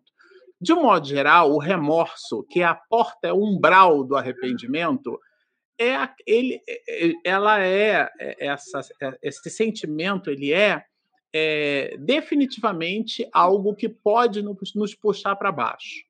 O remorso é, é, é uma espécie de constatação, é quando a criatura sai da alienação sobre si mesma. Existe um, um, uma filosofia de senso comum americana que diz que o, a, a ignorância é uma bênção ou uma maldição, né? É, é, no sentido de que quando a pessoa não, não sabe, ela não sofre. E, e aqui, claro, depois que a gente estuda um pouco mais, a gente aprende que o conhecimento nos retira da alienação. Então, é claro que a opção será sempre pelo ato de conhecer, porque o conhecimento produz uma ampliação da nossa capacidade de discernimento. E quando a gente conhece, eventualmente a gente percebe, nossa, então. É, é, é, é, é, isso mesmo que eu sou, quer dizer, esse estado, o Divaldo na Mansão do Caminho produzia algumas reflexões com a gente nesse sentido, né? Esse estado melancólico que às vezes muitos espíritos nobres, inclusive, apresentam na sua literatura. É, no, eu li Confissões de Santo Agostinho e esse estado melancólico, quando a pessoa se dá conta. Agora, é, é, eu disse assim: esse é um umbral é a porta. Umbral é aquela, a, a, aquela moldura né, que fica na porta, é a ideia da passagem. Depois do remorso vem o arrependimento. Arrepender-se é mudar de comportamento. Paulo de Tarso arrependeu-se. Nossa, eu não vou nem dizer que ele, que ele, que ele é, inverteu, né? É, porque, é, porque é, ele reverteu, como as pessoas dizem. Reverter é voltar para o mesmo ponto, né? Ele inverteu. Então, ele mudou de polaridade. Ele saiu de perseguidor de cristãos para adepto do cristianismo. Ele fez uma alteração de polaridade. Ele pelo movimento do arrependimento, que é a postura, que é a mudança de comportamento, ela leva a um estado resignado. Então é como se fossem estágios. Existem aqueles de nós que ficamos na postura do remorso, mas o remorso não cria o dinamismo. Ele é um ingrediente eventualmente importante porque ele é uma constatação onde a pessoa cai em si. Nossa, então foi isso que eu fiz? Nossa, então foi isso que eu disse, que eu falei, foi assim que eu me comportei? É, é, ela se dá conta da bobagem que ela realizou. Judas Iscariote, né? quando se dá conta do que ele fez, ele suicida, porque, nossa, eu entreguei Jesus, nada a ver. Então, esse é o movimento de remorso. Mas vejam, Judas se suicidou com remorso. É, o arrependimento não. O arrependimento ele tem uma proposta né, mais valorativa. Porque tá bom, já entendi que eu fiz isso aqui. O que, que eu preciso fazer para consertar? Então, o arrependimento ele tem uma visão, uma proposta mais dinâmica, mais ativa, né, uma proposta mais estoica, né, no sentido da, dessa, dessa coercitividade moral. A pessoa se impõe, se permite realmente uma alteração de trajetória. É, eu vou pular a próxima pergunta, porque a Denise caiu, então eu vou passar para você, Marcelo, porque a próxima seria para ela. Eu vou passar essa para você, porque tem a ver com o parágrafo 78, com tudo aquilo que você é, estudou aqui, né? Então, conosco nessa noite. Boa noite. O que costumam ocorrer primeiro? Os problemas psicológicos psiquiátricos, materiais ou os problemas obsessivos espirituais? Ótima sua pergunta, analista. Essa sua pergunta, ela foi feita por Allan Kardec. Na verdade, assim, o, o, qual é o primeiro pensamento? É nosso ou é do espírito? E de um modo geral, o, o primeiro ou os primeiros arroubos psíquicos são nossos são definitivamente nossos. E os espíritos é que eventualmente se conectam à nossa forma de pensar, de viver e de sentir e estabelecem conosco nessa, nessa conexão, portanto, nessa sintonia, uma, uma entrega da sua valoração psíquica. Então, eles pensam e a gente capta, e a gente imagina, eventualmente, que fomos nós que pensamos aquilo, mas é um pensamento que vem de um espírito que está conectado conosco. Então, é, é, na prática, como a decisão será sempre nossa, a decisão do agir, tudo começa no mundo íntimo, mas as nossas realizações são de ordem prática.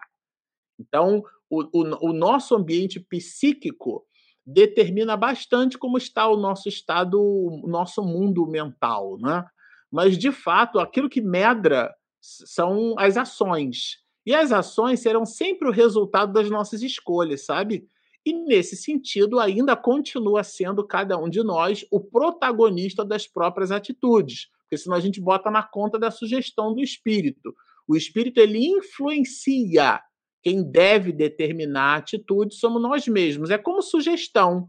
A gente, é, é, cada um recebe sugestão. Minha avó materna me dizia que se conselho fosse bom, a gente não dava, vendia, né?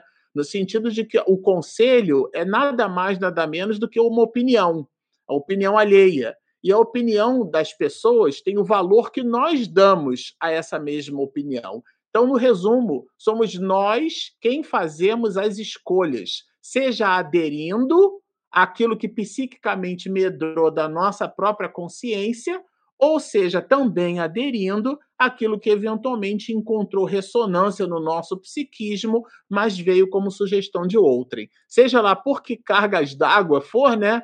É, é, se ocorre primeiro em nós ou se aquilo vai sugerido, a ação será sempre uma escolha de cada um, viu? Eu passei é a próxima pergunta para mim. Tem muitas perguntas para Denise também. Então, ela está tentando entrar pelo celular, mas ela não conseguia e a gente vai respondendo, né, meu bem? É, a Thaís, ela tá, acabou de me mandar uma mensagem que ela não está conseguindo, que é para concluir é, sem a Denise. Então, vamos responder as, as perguntas da Denise também, tá? Mas essa próxima pergunta da Thaís é para mim. Regina, como ter a certeza que eu estou sendo um bom cristão? Mesmo de fato tentar seguir o exemplo de Jesus. Julinda foi tocada pelo amor e nós, quando não temos certeza disso. Então, Thaís, é, vamos lembrar que a Julinda, a, a Denise até trouxe na fala dela, da parte do estudo dela, que era uma pessoa difícil, com temperamento forte. Lembra que, o, que o Manuel, hoje mesmo, nessa live, o Manuel Flomeno de Miranda vai dizendo quem era a Julinda? Então, assim, é, você, como todos nós, estamos aqui tentando sermos melhores do que antes. Para isso que a gente está estudando, para isso que serve o estudo para que a gente possa né, trilhar o caminho do Cristo. Agora, entre nós e Jesus, há uma diferença gigantesca. Gigantesca. Então, Jesus, como modelo, ele deve ser seguido, mas a gente precisa lembrar que com doses homeopáticas. Então, assim, ora você vai acertar, e eu falo por você e falo por mim, ora você vai errar. Mas o que é legal é no estudo, do aprofundamento da doutrina espírita, é que a gente vai errar, mas vai se levantar e vai tentar acertar de novo, é não esmorecer. Então, como você pode ter certeza que você está fazendo o caminho, né? Sendo bom cristão? Tentando melhorar né, as suas ações. É isso. É isso que você vai saber. Então, se você ainda tem muito dentro de você o ódio ou de repente a cobiça, você vai identificar as suas dificuldades e vai tentar se melhorar. E essa essa fórmula serve para todos nós, tá? Então vou passar a próxima do da Denise para o Marcelo, que é da Deise. A Deise pergunta para o Marcelo assim: Denise, para o Marcelo agora, né? Quando o enfermo não tem condições de estar ativo para, para a captação dos benefícios do passe, esse passe fica inutilizado? Mãe, essa é uma pergunta complexa. De um modo geral, se a pessoa não se mostra receptiva ao fluido, esse fluido pode, é, no limite, é, se tornar refratário, sim, àquela pessoa.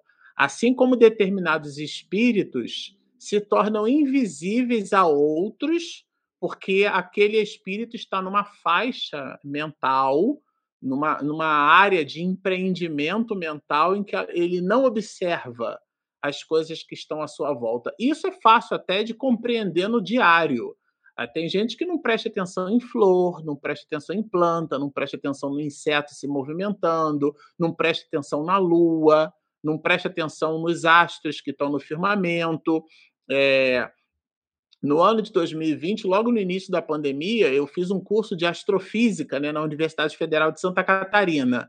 E eu aprendi a calcular nesse curso a posição no espaço em que a Estação Espacial Internacional iria passar aqui em São Paulo. E foi sensacional né, ter feito os cálculos e ter. E, e, e foi. Nossa, foi, foi ótimo, né? E, e, o curso acaba ensinando muitas coisas, né? É claro que quando você olha para o céu, você olha para o passado, né? Mas é, é, é, esse olhar observacional, né? Observar não é só ver. Então, isso falta às vezes para a gente. Quantas pessoas não estão no coletivo, tem alguém com mais idade ou com uma necessidade específica e a pessoa não nota? Ah, eu não vi. Então, essa falta, sabe, de sensibilidade, isso é uma sensibilidade, isso se desenvolve, que, que eventualmente no nosso dia a dia a gente acaba, né, é, não, não adotando como comportamento, isso, isso extravasa do ponto de vista espiritual. E, e, o passe, que é uma energia positiva, assim como um, um, uma música, é, assim como uma flor, o, o cheiro, é, é, são, são, são sensações né, promovidas, claro, no caso do som e do cheiro, pelos sentidos, mas elas são aguçadas, ou é o tipo do treinamento que pode ser aguçado em nós, são percepções. E quando elas não são aguçadas, elas simplesmente passam e a gente não percebe, a gente não registra.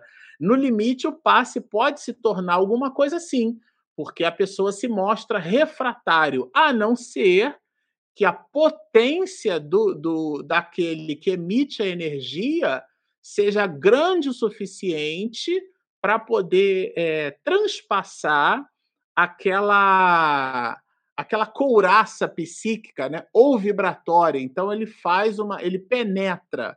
Então um passe, por exemplo, da potência do Dr. Bezerra de Menezes é muito fácil compreender que ela pode, é, é, ela pode, vamos dizer assim, furar, vou usar essa expressão, né, aquela vibração. Então, um, um passe de Jesus, né, quando Jesus fazia imposição de mãos dos próprios discípulos, então, claro que eles encontram, mas aí a potência. No diário, Marcelo Shoa dando passe em alguém na casa espírita, se aquela pessoa se mostra refratária e eu, eventualmente, também não estou num bom dia, pode acontecer que os elementos vibratórios não sejam convergentes o suficiente para que o passe é, não, não atinja a, a sua possibilidade máxima. Isso pode acontecer, sim. A Thaís pergunta o seguinte: se em cada sala de tratamento há uma equipe espiritual diferente na casa espírita. Olha, Thaís, quando a gente vai ler os livros, tanto do, do Miranda, mas principalmente os do André Luiz, nós vamos ver que a equipe espiritual da casa ela é uma só. Ela é uma equipe com as suas, com, com, com, com as suas especialidades, tá? Agora, nós vimos aqui no próprio livro que para a reunião mediúnica que aconteceu numa casa espírita aqui, foram convocados alguns, o próprio Manuel Flamengo de Miranda foi convocado a atuar e ajudar. Então a equipe é uma, mas ela pode se se subdividir, né? E em determinados momentos e tratamentos obsessivos e de cura e tudo mais, pode ter pessoas convidadas para atuar em determinado momento, tá bom? Então, acho que, que ficou claro, né? Você quer falar alguma coisa? Vamos seguir. Então, botar uma que é para você mesmo, Marcelo. É da sua mãezinha. Marcelo, todo o desenrolar da história ocorre com a participação de espíritas dos dois planos. Todos esses benefícios poderiam ter sido conseguidos dentro de outras religiões e religiosos? Se eu respondesse que não, eu diria que todo benefício espiritual só foi consagrado à história da humanidade nos últimos 200 anos, já que o livro dos Espíritos veio a lume a 18 de abril. Aliás, nem é a primeira edição, né? É a segunda, porque a segunda é de 1860. Mas vamos considerar o marco de abril de 1857. Quer dizer, de lá para cá é que o Espiritismo passou a existir e, e, e, que por esse marco é, as pessoas puderam ser assistidas. Antes disso, não. Isso não faz nenhum sentido raciocinar desse jeito. Porque a tese não é minha, de Leon Denis, a religião de Deus é o amor, não é? A religião de Deus não é a, o rótulo religioso aonde nós, criaturas humanas, escolhemos, é, inclusive por motivações é, culturais, para nos movimentarmos nessa ou naquela manifestação de religiosidade. Então acaba que a religião ela está intimamente associada à, à cultura civilizatória. É, e, e, e, claro que, que a ideia né, das leis morais elas não dialogam com a integralidade dessas mesmas culturas por um motivo muito óbvio, porque a cultura humana ela é volátil, ela é perfectível, ela é finita. Nesse sentido, nós nos comportávamos há 200 mil anos de uma maneira completamente diferente de, do que nós da que nós nos comportamos agora. Então, nesse sentido, é, é, é até fácil a gente entender que a ajuda de Deus acontece sempre, independente do rótulo religioso, independente até da criatura se mostrar ou não com algum tipo de religião. E a tese é de Emmanuel: o mundo precisa muito mais de religiosidade do que propriamente de religião. Existe uma questão no livro dos Espíritos, que é uma das que eu mais gosto, né? Será necessário professemos o Espírito? É 982. Super recomendo que vocês olhem em casa Allan Kardec vai perguntar se se dá bem no mundo espiritual, quem é espírita? E a resposta do espírito que responde é só o bem assegura a condição boa no mundo espiritual. E o bem é sempre bem. né, qualquer seja o caminho que ele conduza. Allan Kardec estabelece uma nota dizendo que o Espiritismo é, é produz esclarecimento, adianta o, o, o conhecimento do, dos homens e das massas, né? nos intera daquilo que nós seremos um dia, mas ninguém diz, né? Ele é Allan Kardec falando que sem ela, né, sem a doutrina espírita, não possa ela, a felicidade, ser conseguida. Então, vejam, é, é, não, não é fora do espiritismo não há salvação, é fora da caridade não há salvação. Está na obra O que é o Espiritismo, e depois Allan Kardec coloca no capítulo 15 do Evangelho segundo o Espiritismo. Então, nesse sentido, a ideia de religião e de religiosidade é um rótulo. E todo rótulo pressupõe um pensamento ideológico. E toda ideologia é sempre uma movimentação polarizante. E toda polarização é sempre um problema social. Eu coloquei essa aqui da Thaís, que tem a ver com, que, com a pergunta anterior, tá? O ser humano nasce com tendência para a crença religiosa, Marcelo? É, sim, o ser humano, o ser humano nasce com uma compleição, porque nós somos filhos de Deus, ele nasce com uma compleição para a ideia do transcendente, para a ideia daquilo que a gente eh, definitivamente não consegue, Thaís, explicar através das relações objetivas. Né? Então, existem é, questões que não são exatamente questões científicas, não vou entrar no mérito aqui, não vou discorrer exatamente sobre esse assunto, mas existem é, é, questões que o homem se coloca, se permite reflexionar e que essas questões não encontram sustentação na ciência. A ciência pode inchar o nosso intelecto, o nosso ego, mas ela é incapaz de massagear os nossos corações. E nós não somos criaturas racionais, nós somos criaturas essencialmente emocionais. Então, é, é, é nesse sentido, no limite, existem é, é, proposições que ficam absolutamente fora dessa condição cognitiva imediata, né, que a gente costuma colocar do ponto de vista científico, e elas são explicáveis ou, ou, a alma consegue se nutrir melhormente é, da, da, religiosidade. Essa é uma tese de Santo Agostinho, né? A, a, a teologia, já vou terminar, meu amor a teologia é uma é a grande forma da compreensão das leis de Deus.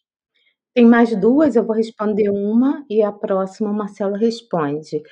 É, a Deise pergunta o seguinte: como fica quem não tem alguém para interceder em seu benefício, como tinha Julinda, a dona Angélica? Deise, também sei que você sabe essa resposta, todo mundo tem. Todo mundo tem. É, pode ser um parente longínquo de outras vidas, uma mãe, uma filha, um filho, um pai intercedendo por aquele espírito que está ali, mesmo os espíritos obsessores, tem sempre alguém intercedendo. O que acontece, como você bem sabe, é que às vezes a gente ainda, esses espíritos muito endurecidos ainda não consegue, né, perceber essa ajuda, mas as mãezinhas, assim, que a gente vai ver na literatura espírita, o que mais tem é mãe pedindo por filho, que estão em quadros muito desesperadores. Então, todo mundo tem. E mesmo aquelas pessoas, assim, do plano encarnado, se alguém tivesse alguma dúvida, aquela que é órfã, aquela que não tem família, tem sempre o amigo espiritual que está ali do lado dela, tem tem sempre alguém intercedendo por nós. Lembrando que Deus é misericordioso e bom, então a ajuda em determinado momento, ela sempre vai acontecer, tá? A próxima pergunta é do, é, eu acho que é Gadmiel. O que ocorre nos casos em que o afetado psicologicamente, espiritualmente, machuca verbalmente, movido a ódio, alguém que se ama de forma profunda e se arrepende depois de alguns dias e teme o dano? É Gadmiel, né? Gadmiel, a sua pergunta ela é de caráter subjetivo. O que é que significa isso? É, ela depende muito da relação desse tipo de relação. Quer dizer, a gente não conhece a história.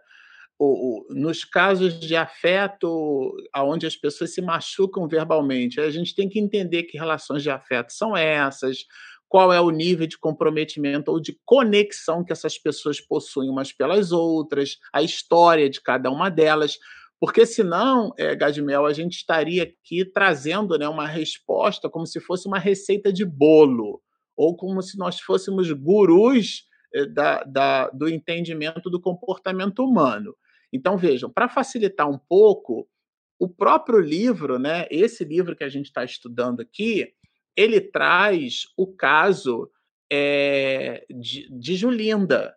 E aí o livro explica o motivo pelo qual essas pessoas possuem essas relações de ódio. Então, se for, se a gente for pegar a sua pergunta e for trazer para o contexto do livro, porque aí no livro a gente tem a explicação, sem o entendimento a gente não consegue expedir resposta, porque ela, ela é de cada qual. No caso de Julinda, ela fica explicado por esse ódio que eles acumularam uns pelos outros nos últimos 200 anos, em várias encarnações, onde inclusive um foi assassinando o outro. Né? O, o resumo da ópera é isso, tá?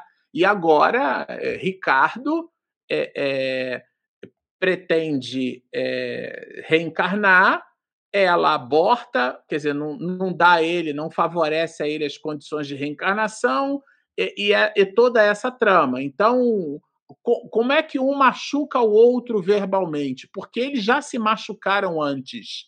Então, o antônimo de amor não é ódio, é indiferença. Quando as pessoas se machucam é porque tem uma, ainda tem uma conexão aí.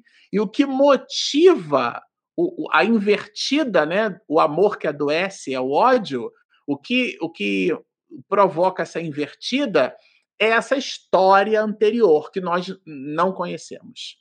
É, as nossas perguntas sobre o livro já terminaram, mas antes de eu passar a palavra para o Marcelo, que coordena o estudo do esse trabalho, né, do estudo desse livro, tem uma pergunta que tem a ver com o livro dos Espíritos. Então, eu já vou me despedindo de vocês até semana que vem e vou passar agora aqui para o Marcelo encerrar esse estudo. Ah, nós já íamos comentar no final, Margarida. É, então, não, o estudo do livro dos Espíritos ele não foi interrompido. Nós fizemos uma adaptação aqui. É, nos, nós terminamos o estudo do livro dos Médios, tá?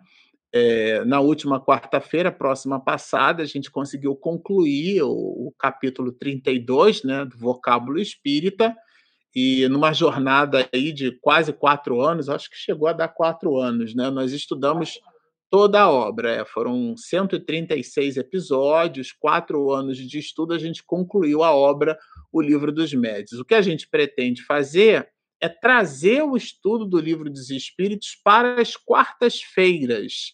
Então, no lugar de nós expedirmos o estudo da obra aos sábados, como a gente vem fazendo habitualmente, a gente vai trazer esse estudo para as quartas-feiras. Exceção feita a lives onde fizermos com entrevistados, que é a conversa com Marcelo Shoa, e também um trabalho que a gente já está desenvolvendo às quartas-feiras com o professor Severino Celestino, que é em cima dessa obra aqui, olha, vou mostrar ela para vocês, analisando as traduções bíblicas. É, esse é um livro muito muito interessante. É um livro. Eu, interessante, eu acho que é uma palavra que não chega nem perto do que o livro é. É um livro sensacional e, e a gente tem o, o, o a, a, deliciosa é, missão de conversar com o professor Severino Celestino. Ele é pós-douto né, em Ciências das Religiões, e foi ele quem escreveu a obra e ele está aqui conosco conversando uma vez por mês. A gente vai fazer um recesso em dezembro, mas a partir do, do ano que vem a gente começa a estudar de novo. Então, exceção feita ao professor Severino Celestino e à conversa com Marcelo Shoa, às quartas-feiras agora nós dedicaremos ao estudo do, da obra o livro dos Espíritos. Então, não, o estudo não está interrompido, nós estaremos estudando aí com afinco. Inclusive, é, hoje é segunda, né? Eu, a gente faz essa live aqui numa segunda-feira. Depois de amanhã, quarta-feira, estaremos com afinco conectados nesse ideal de serviço que é o estudo da obra, o Livro dos Espíritos. Bom, é, sempre ao final dos nossos encontros a gente diz assim: se você nos assistiu até aqui, tem gente que fala no início, né? gosto de falar no final. Se assistiu até aqui, gostou do que ouviu, mas ainda não se inscreveu, olha aí, olha, clica em inscreva-se, do lado tem o sininho, clica também no joinha que ajuda ali o motor do YouTube, evangeliza o motor do YouTube e aí você, o YouTube vai nos indicar para as outras pessoas. Nós temos também o nosso app, o nosso aplicativo, ele é gratuito, olha a imagem do nosso app aparecendo na tela. Ele fica disponível na Google Play e na Apple Store. O nome dele é esse nome compridão ali, ó. Espiritismo e Mediunidade. O nome é comprido, mas você vai achar no canto superior direito tem a logomarca nossa aí. É, você acha o nosso app, você baixa, não tem propaganda, não paga nada, não tem nada, nada. É gratuito o app. E como a gente gosta de dizer a guisa de marketing, né, você terá todo o nosso conteúdo na palma de sua mão. Então, esses são os avisos que a gente gostaria de deixar aqui para o final. Lembrar o aniversário do nosso querido Manuel Flomeno Batista de Miranda, que a gente carinhosamente chama de Miranda, completa aniversário hoje, dia 14 de novembro.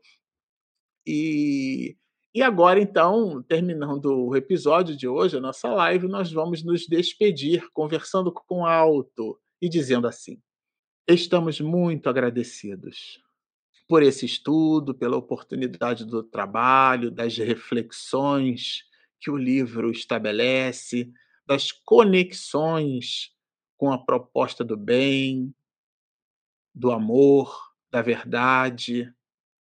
Proposta esta que se mostra amplificada quando nós estudamos o livro. Estamos então, assim, diante desta obra maravilhosa, muito satisfeitos pela possibilidade de conectados, ainda que distantes, estabelecermos esse compromisso, esse serviço, aonde penetrando na letra, buscamos modificar a nossa compreensão sobre a dimensão do mundo. Por isso, solicitamos ao Divino Pastor de nossas almas que nos proteja, nos abençoe, nos guarde. Somos ainda muito frágeis. No dia de hoje, no dia que virá, portanto, no dia de amanhã, por agora e para todo sempre. Muito obrigado, Senhor. Estude conosco projeto Espiritismo e Mediunidade.